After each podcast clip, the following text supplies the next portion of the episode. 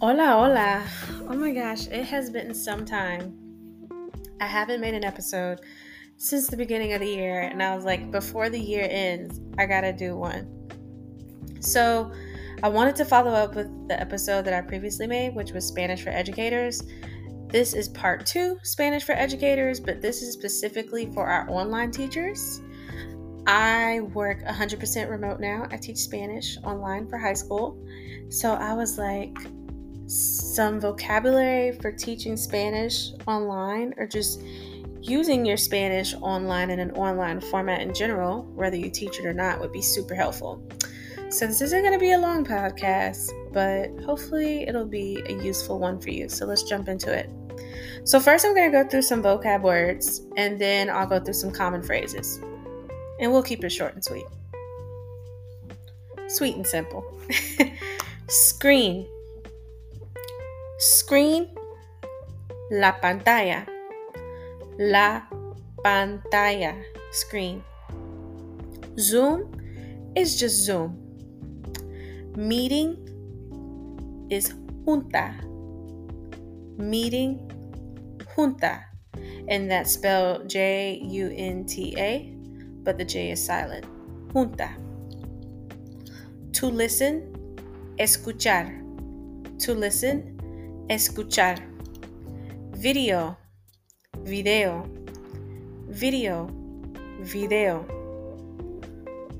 Um, another one that I didn't write down, but I wanted to throw in there camera, cámara.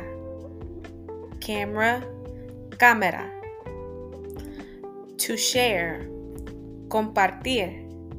To share, compartir rooms, like maybe you're doing like breakout rooms, rooms, salas, rooms, salas, or cuartos, salas. It's okay, but there's another way to say it. you can also say cuartos. Recording, grabación. Recording, grabación. Okay. To begin, empezar. To begin, empezar. Okay. It is recording. Okay. Like está grabando. Okay. Without video, sin video.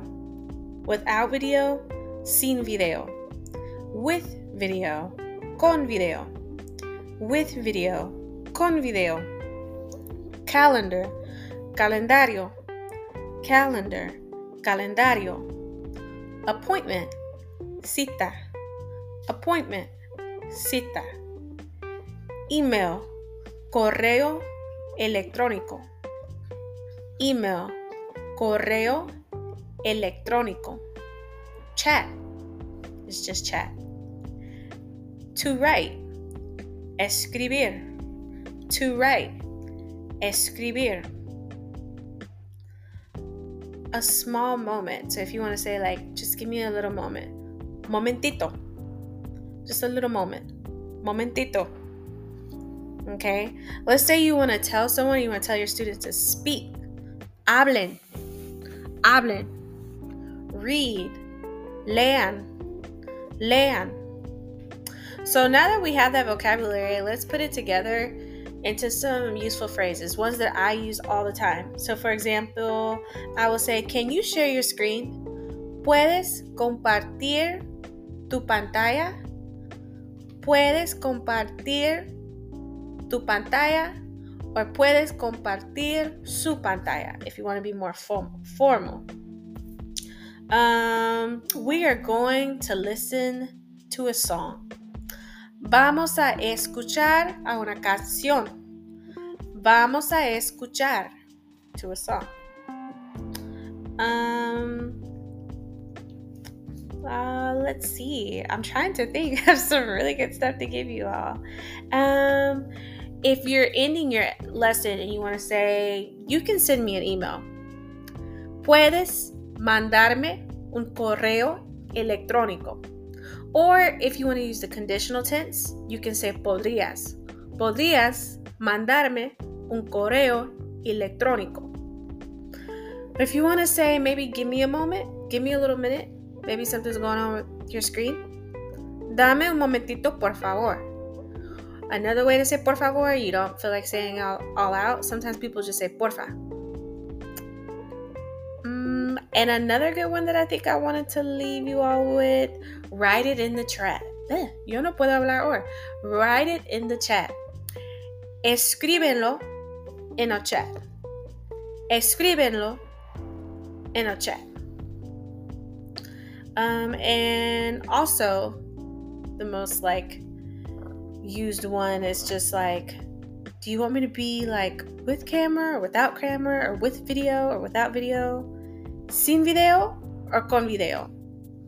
Sin video, con video. So a lot of times when you first begin your meeting, hola, hola, ¿cómo estás? Bien, ¿y tú? Bien. ¿Puedes ver mi pantalla? ¿Puedes ver mi pantalla? Can you see my screen? Sí, yo puedo verla. Yes, I can see it. Or sí, yo puedo ver su pantalla. Todo está bien. ¿Me escuchas? You can hear me?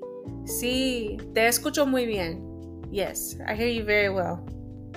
Ok, vamos a empezar la clase hoy. We are going to start. Empezar. We are going to start the class today. Um, and last but not least, I say I like to end it like I said, like if you have any questions, let me know. Si tienes preguntas, puedes escribirlo en el chat. If you have questions, you can write in the chat or puedes mandarme un correo electrónico.